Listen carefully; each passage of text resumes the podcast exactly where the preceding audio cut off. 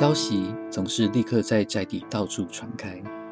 今早在院子里，我听到他们提起侯比拍马屁，有苦头吃了。侯比对托姆忠诚，没得到好处，反而遭受惩处。按规定，城邦内每家每户都要贡献定额的男奴，去做最出众、最艰苦的劳动，而且每天住在城市棚寮内，那里的环境只比监狱好一点。另一方面，托姆没为害死小民妇而受罚，反而得到奖赏，因为研究战术是他的内心梦想。我脱口而出：“那不公平！”夫子说：“格威，他不是有意的。况且他也正在悔过赎罪。我们其余人可以去凡坦丘，他却不准跟随母亲一同前往。他必须去与他的夫子共同生活。”服从一套非常严格的纪律，成为剑道大师二铁克的学生，必须接受不间断的训练。除了技艺增进以外，没有其他报偿。那么侯比呢？他做了什么事该受惩罚？夫子吃了一惊。他做了什么事？同时代换我身上的淤青和肿块及夹板固定的手指。哦，夫子说。毕竟那件事并没有伤害到世家。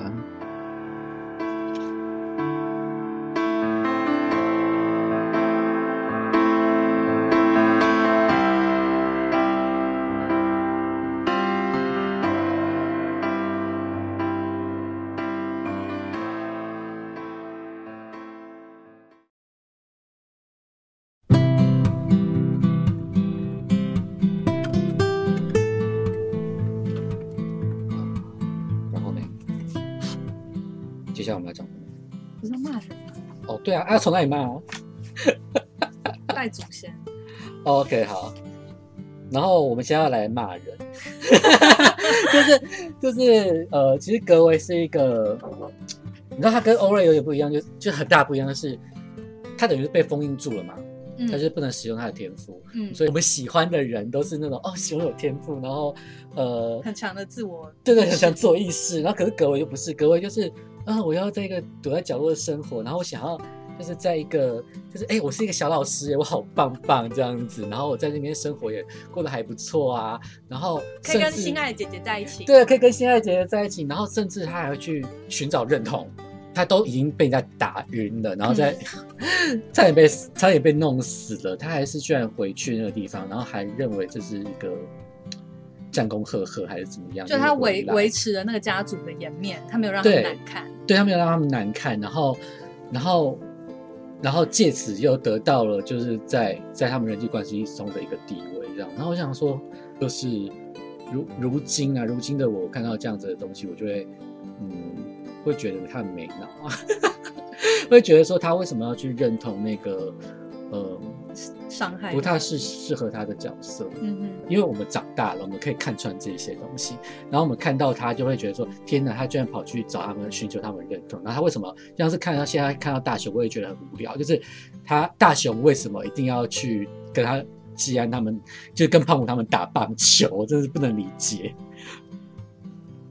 那我觉得他，因为其实他一开始他的身份就是被拿走的嘛，对他是被掠夺来的奴隶，但是他没有任何关于他家乡的记忆。对，那他所有一切其实都是阿尔卡世系给他的，包含他的生活。嗯那他可以学习，然后去学那些他很喜欢的史诗故事，也是因为这个家族。对那你说他为什么要去做那些蠢事？因为这是他所认识所有一切。嗯那他就是没有被启蒙啊，他其实是是他的愚笨是来自于无知。对他不知道他自己到底是站在一个什么样的位置，而且他也不知道他跟呃侯比啊，或者是跟托姆到底是一个真实的关系是什么。哦，我觉得其实他就是一个被体制驯化的人啊。那可能你从小就是被这样教嘛，比如说，哎，可能我们小时候就是，或我们更早那一代啦，去电影院看电影，听到国歌要起立，然后看到呃什么写蒋总统要空一格这种东西。对对，其实他是体制的受害者。对，而且甚至你会觉得说，哦，我们写完空一格，这才是正确的写法，人家写错了，你还会觉得说要去纠正他对对对，所以呃，这其实让我想到一个议题，就是在几年之前还蛮多人在呃讨论的啦，就是呃我们写中文啊，然后到底要写的多正确，比如说两个的到底要怎么分？嗯，那因为现在的新的教材是两个的是一样的，啊是吗？是的哦。你看，像我们以前都要分什么是动词的的，还是跟名名词的的的，形容词的的什么的嗯，然后还有要用那个地上的那个地那个字，对，对，那个是副词嘛，我有对忘记了。对，你看我们这个学的有多好，嗯，但是呃呃，其实，在网络上就有有一派的人认为说，呃，你你你这个学的多好，有什么了不起吗？第一个是有什么了不起啊？再来就是，其实你这个学的好，其实是等于是呃，你有多么的嗯被驯化了，用你这样的意味。嗯那、就是这其实算是党国教育的一环。对，对，那你这个东西学的再好，它其实甚至不是我们平常的用语。比如说，我们不会说“叉叉底”，嗯，对不对？我们都会说呃“叉叉的”嘛，或者怎样，我们的用语会这样。可是其实我们以前在课程上面学到的，其实跟我们平常用语根本就不太一样。嗯哼，对，或者是什么“叉叉儿”啊，对，对，那一会儿啊，对，那个东西到底现在呃呃的去留有什么值这么值得去推崇吗？就这些东西，学这些东西其实跟我们生活有点脱节，对，，脱节，然后也不是我们真实的用法，对，即便说我们知道说我们有我们知道这个用语的差别，嗯我们学到像我们这一代是算是比较学到了这个东西，我们也知道说在中文上面有哪些语法要怎么样用，可是这些东西对台台湾的在地文化是重要的吗？嗯哼，对，所以还蛮多人去讨论这一块，说，呃，到底就是有有些人很重视这一块，甚至是这一块，就是他有学会这一块是一个，嗯，我觉得有点自豪啦，然后会拿这一块，呃，去数落我们现在新的小孩或者是新的教材的不是。可是我自己可这连我妈可能不会、欸，我爸应该也不会，不知道啊，对，对，可是我我自己的的的看法是，其实这虽然是一个外来语言，它其实并不是从头，并不是台湾有台湾缘起的一个东西，嗯所以这个东西的去留，它如果去掉的话，我会觉得也是 OK 的，因为它其实跟我们台湾真实的生活没有什么关联。嗯嗯嗯，对，那台湾真实的生活有这么这么多种语言，那我们也不需要去独尊中文。嗯嗯，对，虽然说它是我们现在的官方语言，但是我觉得这都是值得讨论的。呃，我觉得呃，统治者通常会做一件事情，就是他会把你原本的故事剥掉，然后给你一个新的故事、新的认同。那葛维就很买单嘛，甚至说，哎，他遇到困难的时候，他还去阿尔卡世系的祠堂敬拜他们的祖先。对。我，看到这边，我真的是整个哇靠，那是烧毁你家园的祖先呢、对，那是把你变成了努力的祖先，然后你还去拜他，他保庇的 Bobby 也不是你啊。对，然后可是他们全部的的努力都还会去拜他，就是至少你人要在现场这样。所以其实这是一个虚假的认同，然后这个认同是统治阶级为了剥除你的力量没错，而硬塞给你的故事，对，然后把你变成他们呃他们里面的努踩在脚下的奴隶阶级。对，所以说其实像葛维他学他们的课程学的再好，那又如何？嗯，他其实还是在那个努力的世界里面啊。对，这个部分就是阿尔卡市系有个图书馆嘛，那那个图书馆是一个戒备森严的地方，就是你不是想进去就可以进去的。对，那后来葛维年纪到了，嗯，呃，夫子就指派他去当图书馆的管理员，他可以进去了。对，那他本来很开心，想说哇，图书馆里面一定有各式各样的藏书。对，结果他进去之后，他发现哎、其实都是一些无聊书是。他念过的那些呃道德教育，对，就是什么德训啊，什么叉叉训之对啊，类的。查查又是叉叉史诗啊，而且都是在讲阿尔卡世系的史诗这样子。嗯，那他就问夫子说，为什么没有一些近代的作品，比如说像、呃欧瑞的作品啊，嗯，或者是哎、某某某的作品？对然后夫子就会说，哦，那些作品啊，都是会污染你的思想，他教你不满足。对，那些都是垃圾这样子。对，可是其实夫子去适应这个体制的方式，就是你不要去想嘛，对我们就是安于现状就好对，。只要我够认同，够加入那个他们的给你塞给你的那个资讯里面的话，你就可以活得越好。反正就是我有的吃，有有屋檐可以住，那有什么好抱怨的呢？对，你看我如果出示德训那种东西学的很棒的话，那我是不是就拥有我现在的这个地位？嗯，这就是你找工作的方法。我我觉得一个人越是要跟体制妥协的时候，我觉得其实有点两难啊，因为人的生存一定会牵扯到体制，对。对，但是体制其实它也会从你这边拿走东西，对。你的安稳并不是没有代价的，对只是有时候我们不容易察觉那个代代价。对，像有些呃，以前我看过一些就是比较初阶的管理学的书，他就会认为说人其实是会往呃容易的地方靠近。可是其实我觉得，呃，这个所谓的容易的地方，呃，如果那个人看得够远，或者他的心性够强的话，他其实是可以看到更远的东西，所以他选择的的道路就会跟呃跟你的视野有关系。嗯，我觉得这有点像那个朝三暮四的故事。对对，就是哎，原本我早上给你三个三个橘子，晚上给你四个，这样好不好？哦，不行，我不要。对那早上给你四个，晚上给你三个，好不好？哦，好。对对对，就是你到底看到了一个什么样的呃未来的感觉。但其实人就是很容易被这种东西迷惑。对，那还有，可是因为因为因为你要保有那个你的自我太难了嘛，尤其是我们的故事里面，它是一个奴隶制度的地方。嗯，那身为一个奴隶，难道你要告诉你自己说你自己活得没有价值吗？那你要怎么样在这个地方去存活下去？所以他那个强迫你要接受他们的故事的这个系统的力量就会非常强大，他会强迫你必须要跟你要必须要接受这个认同，不管你的认同到哪里。总而言之，他至少要超过那个你存活下来的那个门槛嘛。嗯，对，那但是活存活下来的那个门槛到底有多高呢？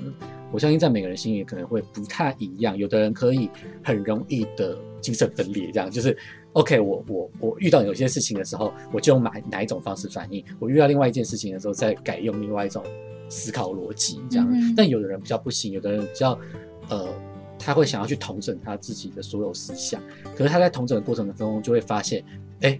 你这个塞给我的资讯好像不太正确，比如说中华民国到底是一个什么样的政体存在呢？嗯哼，对这种东西，其实光是这个议题，在我们台湾都有很多人不同的故事。那有时候我们会去问别人这个故事的时候，你就可以发现，哎，他好像有一点就是没有办法把他所有的逻辑串联在一起。比如说，他很认同台湾，但也他也很认同中华民国的时候，其实这两个东西是有一些在整个故事里面是有一些相助的问题发生的。那你要怎么去认同这个有矛盾的东西。对，你要怎么去认同这个有矛盾的东西？那呃，每个人的方式的确还是不太一样啊。但是有些人是可以很简单的跳过的，有些人是希望可以再做更细致的处理的，然后我们去解决这样子的问题。嗯，对，那呃，其实作者也让葛维受到惩罚啦，就是他在就是祭拜那个祖先之后，在祭拜那个祖先的那个夏夜之后，他就开始遇到那个溺水事件。他就立刻被宇宙力量打脸，这样就是直接告诉他说你你就是欠打，你就是一个，如果你要认同这样子的价值观的话，那你是不是应该死掉呢？嗯，因为你就是一个被被被攻占，然后被人家战争下面的残余孽种啊，那你有什么活着的必要呢？他就是这个社会底层，对啊，就是这这是一个然后还去认同迫害他。对，这是一个非常严重大的打脸。可是格维却没有发现这件事情，他还是去认同了他这他的这个环境。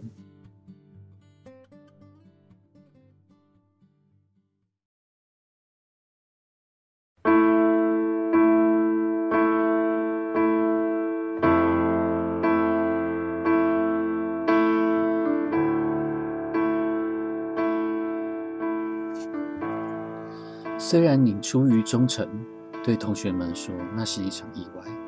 夫子说：“至于侯比，他对我傲慢无礼，主父的权威透过我在这个学堂起作用，那种傲慢无礼不能姑息。”来，各位坐下听我说，忠诚是一件很了不起的事，但如果摆错位置，不但会惹麻烦，还会招来危险。我知道你感觉烦乱。门第内每个人都感到烦乱，一个小孩的死亡很可怜。你也陆续听见有人在彭寮和大寝室说些愤愤不平的气话，但是每次你听见这种话，一定要思考：这一整户家人的意涵是什么？是一个战场吗？是一场愠怒对方蛮力、永无止境的暗斗吗？那是你在此处的人生真相吗？或者你在此处的生活其实是备受祖先祝福的家庭一员？在这个家庭里，每个人总是从自己的角色出发，奋力根据正义来行动。他让我思考一下他的话，才继续说：“格维，心生怀疑时，要举目仰望，不要垂目向下，要朝上寻求指引，因为力量从上而来。你的本分是在这个门第内追随那位至高者。你们这群孩子天生野性未驯，而像你我一样的奴隶，我们都没有家庭。然而，你们被纳入一个大家庭的中心。”一无所缺，除了遮风避雨的住所、日用粮食，还有伟大的祖先和和善的祖父指引我们。此外，还供应你们精神养分，也就是我过去所获得、可以传递给你们的知识。你们一直被赋予信任这个神圣的礼物。各位，我们的门第家庭信任我们，那么多子女交托给我们。这样的荣耀是如何赢取的？透过我忠诚的努力，自然配得。盼望我辞世时，别人会这样说我：他从未辜负那些信任他的人。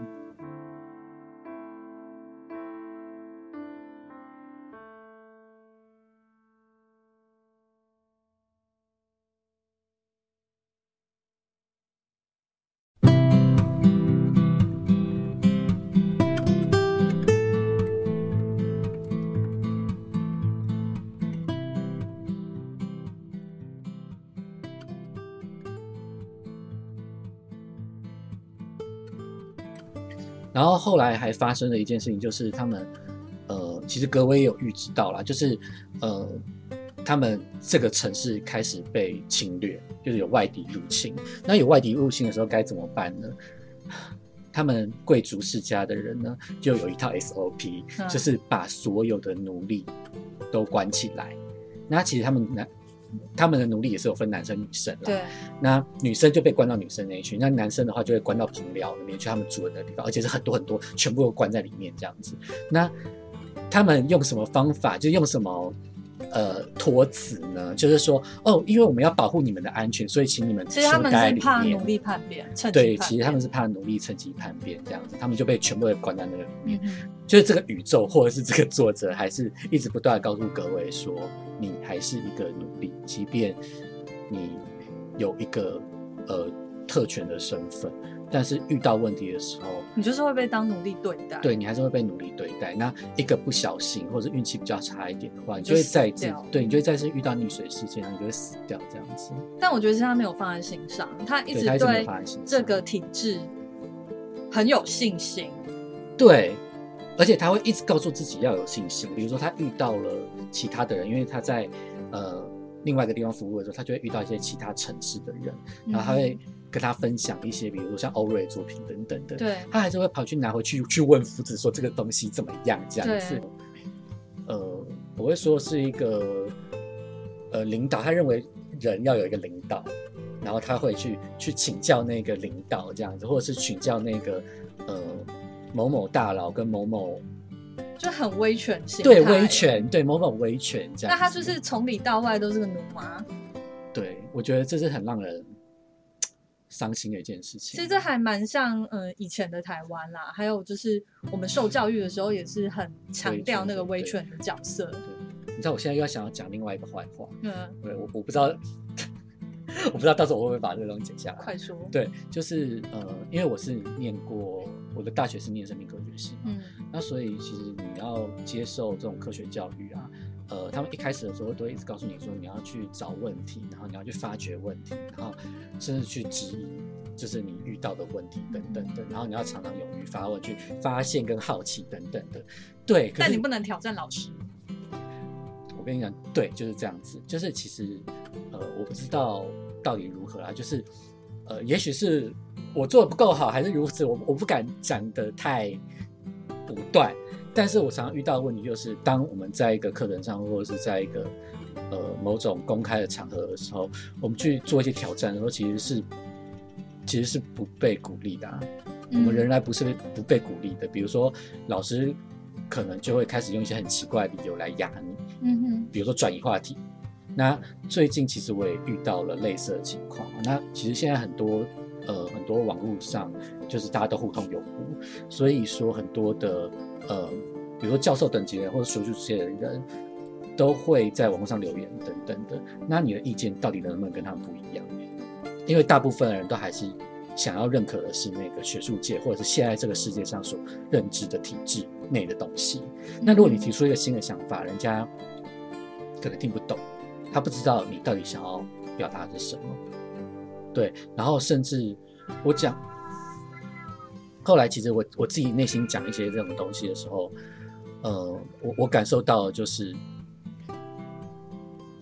就是在科学里面，一开始告诉我们的那些好奇跟大家的讨论，结果最后都变成这种挑战制度嘛。其实我一点都没有想要挑战任何的制度，我只是想要表达的是说，是啊，比如说他给我一个理由，就是哦，这是现在是学术上上面的认认可，因为呃我们要做一些，比如说生物相关关生物相关方面的管理。然后我想说，呃，所以呢，那那只是因为我们要管理嘛，所以我们只好给他一些定义。可是那不代表我们的思考一定要局限在这个定义里面啊。嗯嗯，对，所以我我会觉得，结果搞到最后，他们才是最认认可这个维权的人。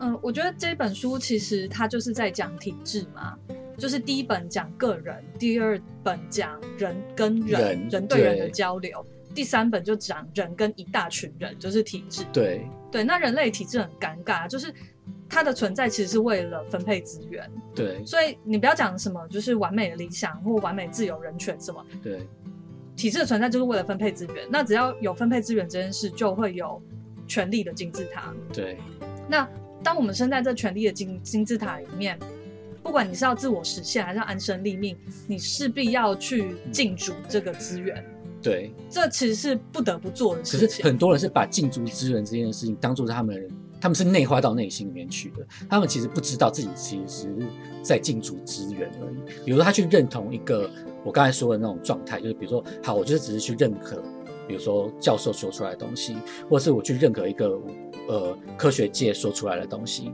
可是他们有没有想过，科学界说出来的东西就是对的吗？就是准的吗？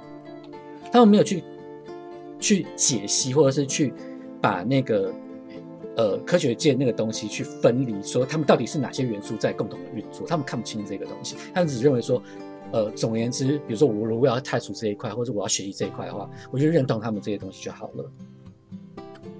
对他们，他们没有那个能力去去知道说，原来我这就是在认可一个，只是我只是在进驻资源跟认可一个体制的运作罢了。我觉得禁足资源是人类的生存本能啊，因为我们几乎是没有办法避免的需要去做这件事情。嗯，但是有时候这个生存本能也会误导我们，就是当你成为一个体制的一部分，就是你的认同跟这个体制那么贴合在一起的时候，嗯这难道没有坏处吗？对，那你贴合到什么程度？会不会有一天你再也没有办法跟他分开？那有一天体制倒塌的时候，你是不是跟着倒塌？对，就是你到底能不能抓到那个我的真心是什么，我的内内心真正要的那个东西，跟体制的分别到底是什么？你要，我我我会觉得要这个东西要分开，你才有办法在一个很重要的时刻把这两个东西分开，你跟那个东西分道扬镳。呃，我觉得跟体制结合其实会有非常多好处啦。嗯然后其实它也是比较轻松的，对，就是体制会给你一套故事嘛。那你遇到什么事情，你就拿那个故事去解释就好，你也不用思考。是比如说像台湾以前呃经济发展的时候，就是爱比亚丢牙就是凡事就要努力嘛，对努力就会成功嘛。对，但其实如果努力不成功了怎么办？那就是你的。问题，对，那就是你的问题。可是很多人其实不会想到说，呃，这个社会应该说体制就是比个人更大的力量啊。比如说有一个人，如果他直栽，可能他脚被撞断，失去了手，你要他努力三小，他嗯他努力手会长出来可是他们就会在另外编一个故事，就是关于残疾人士的故事。这这是残疾人士的 A 片，就是你，对啊，就是就像那个非洲的小孩缺鞋，这也是一种 A 片啊，就他们没有鞋子穿。可是其实非洲并不是都是这个样子的。对那他们需要可能也不是就医就鞋。对，对，那呃，对，那就是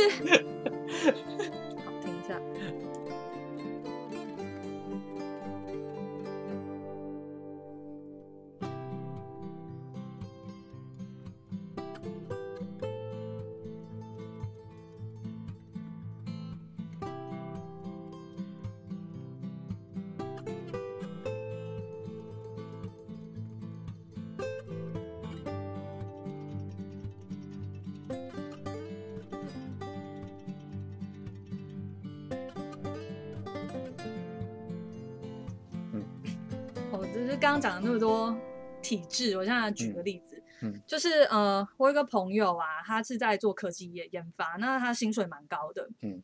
对，那可是因为研发很累嘛，然后公司也很操劳，所以他就想要换工作。对，就他最近就来跟我讲说，哎，我以后周末想要开始做 Uber E，然后我就傻眼，然后就说、嗯你为什么要做 Uber E？他就说哦，因为我明年过完年我想要离职啊，我离职之后就没有工作。嗯。然后然后我就说，嗯，可是你不是从此都就不工作吧？嗯嗯因为他其实有想要去做看看别的职位，或者是哦对，做看别的，或者是转行，就不要再做研发。嗯那我这朋友其实他不用缴房租，他是住自己家里的房子，嗯，所以其实在台北，对在台北，然后基本上他是不缺钱，可是他要离职的时候，他却有非常多的金钱恐惧。对那我是建议他说，哎，你做研发那么累，你离职后可以休息个两三个月，反正拿完年终有年终有三四个月嘛。嗯对啊，那可能至少两三个月都不用担心钱的事情。可是他还是 很担心的，一直说哦，我要去找 Uber E，或者说去麦当劳打工。对然后我觉得这件事情真的是非常的荒谬，因为他不是缺钱，他是焦虑，对焦虑没有，也不是没有工作，是未来不知道在哪里，可是他却没有办法看清，对对他就会一直觉得说。那我好像还是要有个收入来源，即便那个打工可能一天只有几百块，他也觉得比较安心。嗯可是我又觉得，那你不是在浪费你的资源跟人生吗？对，我觉得呃，我们我们从小教育啊，就是我们这一代的，就是他们其实都会一直告诉你说，你要一直努力的去做，然后一直做下去，然后你不可以逃离这个体制，因为你逃离体制的话，你就会失去这个资源，而且他们也没有从小就教你执行逃离体制这件事情，然后导致于说。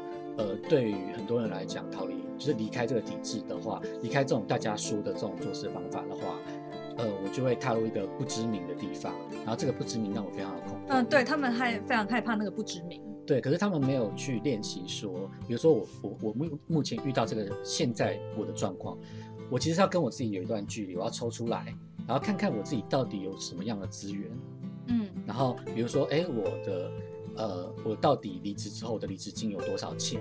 然后我每个月可以有多少生活资金等等的，那大概可以怎么样的过我的生活？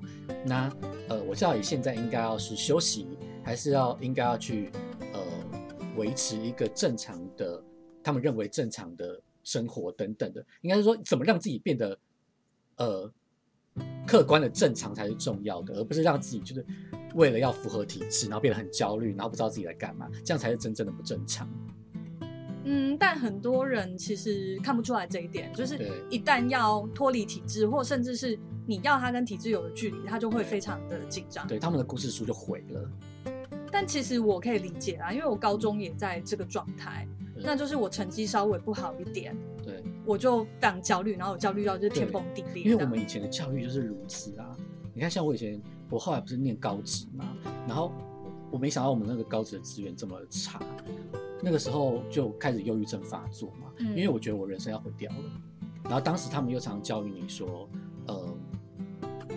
看你现在拥有的资源这么少，你接下来就可能不能念大学，对，就你的下一步还会就是完蛋，然后跟着你连人生就完蛋。他会接着来。对然后你这一条路你没有走在那个所谓的最正统的那一条路的话，那你就要歪歪钩起船来了。那你人生就要就是要走到一些很奇怪的地方去，比如说你就要变成某种地下阶层的，他们用那种地下阶层来威胁你这样子。然后可是他们也不会去呃用一种呃了解彼此的态度，了解社会态度，告诉你说每一个阶层其实都有每个阶层生活的方式。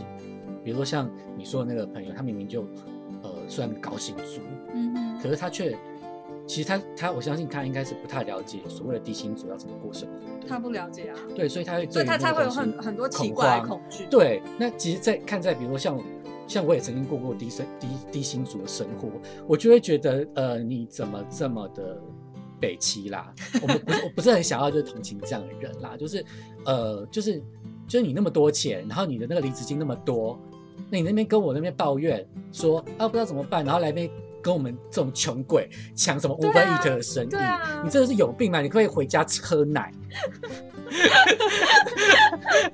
真的是很令人生气，对不对？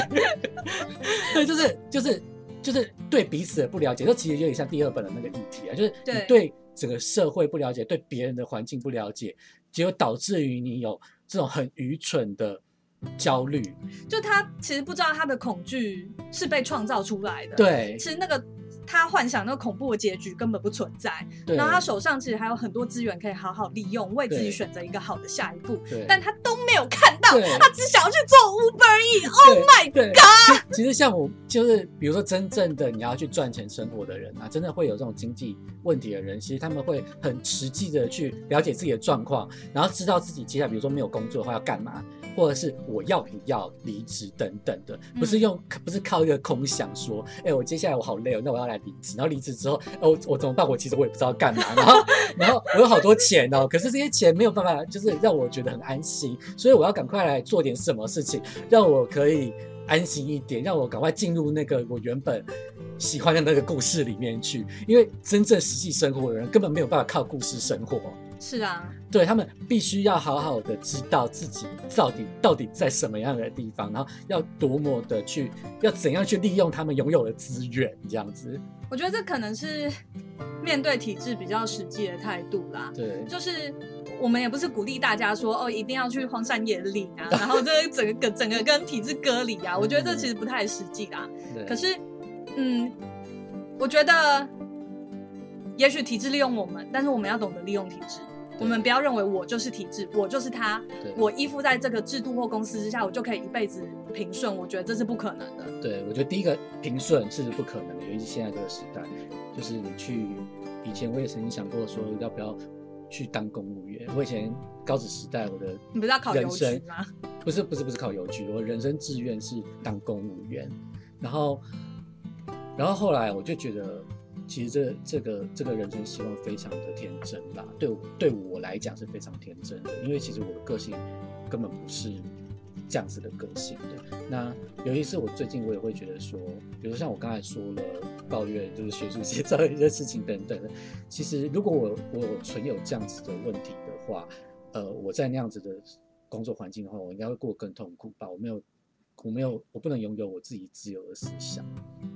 那其实我们必须要去判断自己到底真正需要的生活是什么。可是学校啊，或者是任何父母家长，其实他们没有没有这样的经，常常没有这样的经验，他们没有办法给予你到底什么是你要的生活。因为生活这件事情其实是一直在改变的，每个就是现代生活一直在改变。嗯，那像我现在，我也不能说我很了解接下来小朋友要怎么样过人生啊，我都会有时候我都会替他们。现在的世界，然后替未来小孩感到更恐慌，就是，嗯，比如说，我现在也不知道要要给他们什么样的建议，说，呃，应该要怎么样的活着。不要用手机吧。对，我唯一的可能会给他们这样建议，就尽量少用手机，因为我们现在手机是一个新兴的三 C 产品，它对眼睛伤害非常的深，这样子。你知道，就是，呃，美国好像有个报告，就是千禧世代的自杀率提高非常非常多。嗯，那可能跟他们常使用社群软体是有关系。对他们可能会太在意，呃，别人创造出来美好的景象。对对，那那样的东西，我们也会，我我也只能说，就是每个时代有每个时代的问题。嗯，那像我们现在这样，我会希望至少我们我们能够做到是，就是告诉大家说，我们应该要好好看见我们内心是什么东西，我们要具现化那个东西出来，因为以前的人没有帮我们。做到这件事情，他们只是告诉你一些很基本的功课，比如说所谓的智力，就是那个可以测出来的分数等等的。可是我们现在要知道的是，呃，要怎么样去把我们内在的力量、内心的那个力量，去转化成一个可见，而且是可以被大家互相认可的东西。对，那这样子我们才不会，呃，还是卡在我们上一个时代说，哦，我们比如说你特别的人好像一定要有特别的成就，其实特别人就是特别而已，他没有什么一定要有的东西，常常会被错误的故事去误导了。我们还是活在一个，呃，体制里面，或者过时过去的故事里面，告诉我们要做到的事情。嗯。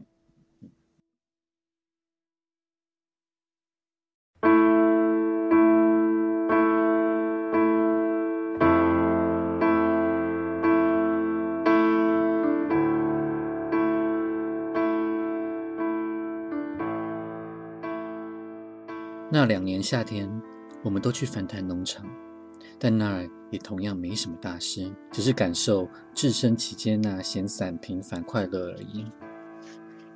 有一天，我外出寻求独处，农场大屋南边，林木森森的群山当中，在两丘之间的山谷里，我发现一处橡木林，林内有条清澈的溪流穿过。半山坡上有一处奇异的岩石小结构，那肯定是个神龛，但不晓得是祭奉什么神明。我回家后告诉霞罗，他也想去看看。丽丝与霞罗和我一样，感觉那片树林、那块空地、那座颓败的祭坛有某种存在或祝福。丽丝说：“我在想，它是不是恩努威的祭坛？”夏洛摇头，形状不对。那么会是谁呢？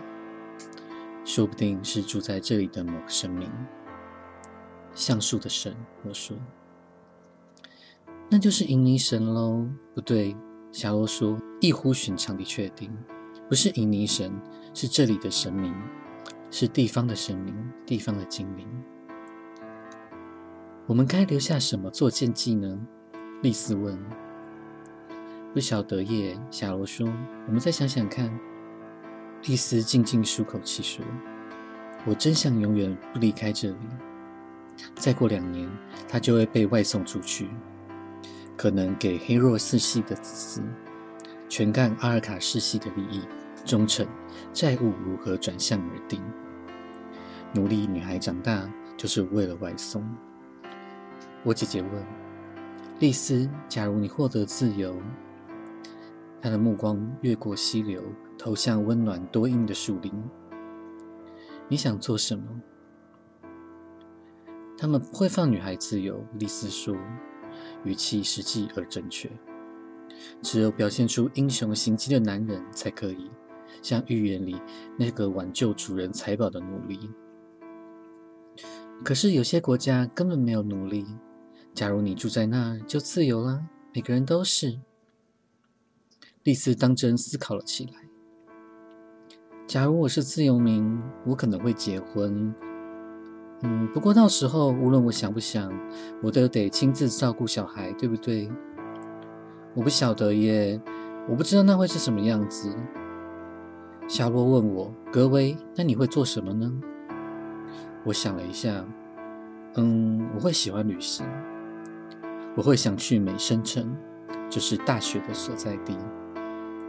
可能也想见见深塔斯城的废墟，以及你们读过的一些城市，像是城里有四条运河和十五座桥梁的惠利安苏尔。针对无从想象的自由，我们总共就只谈了这些。我们没留什么供奉的祭品给那个地方的精灵，除非怀念就是一种供奉。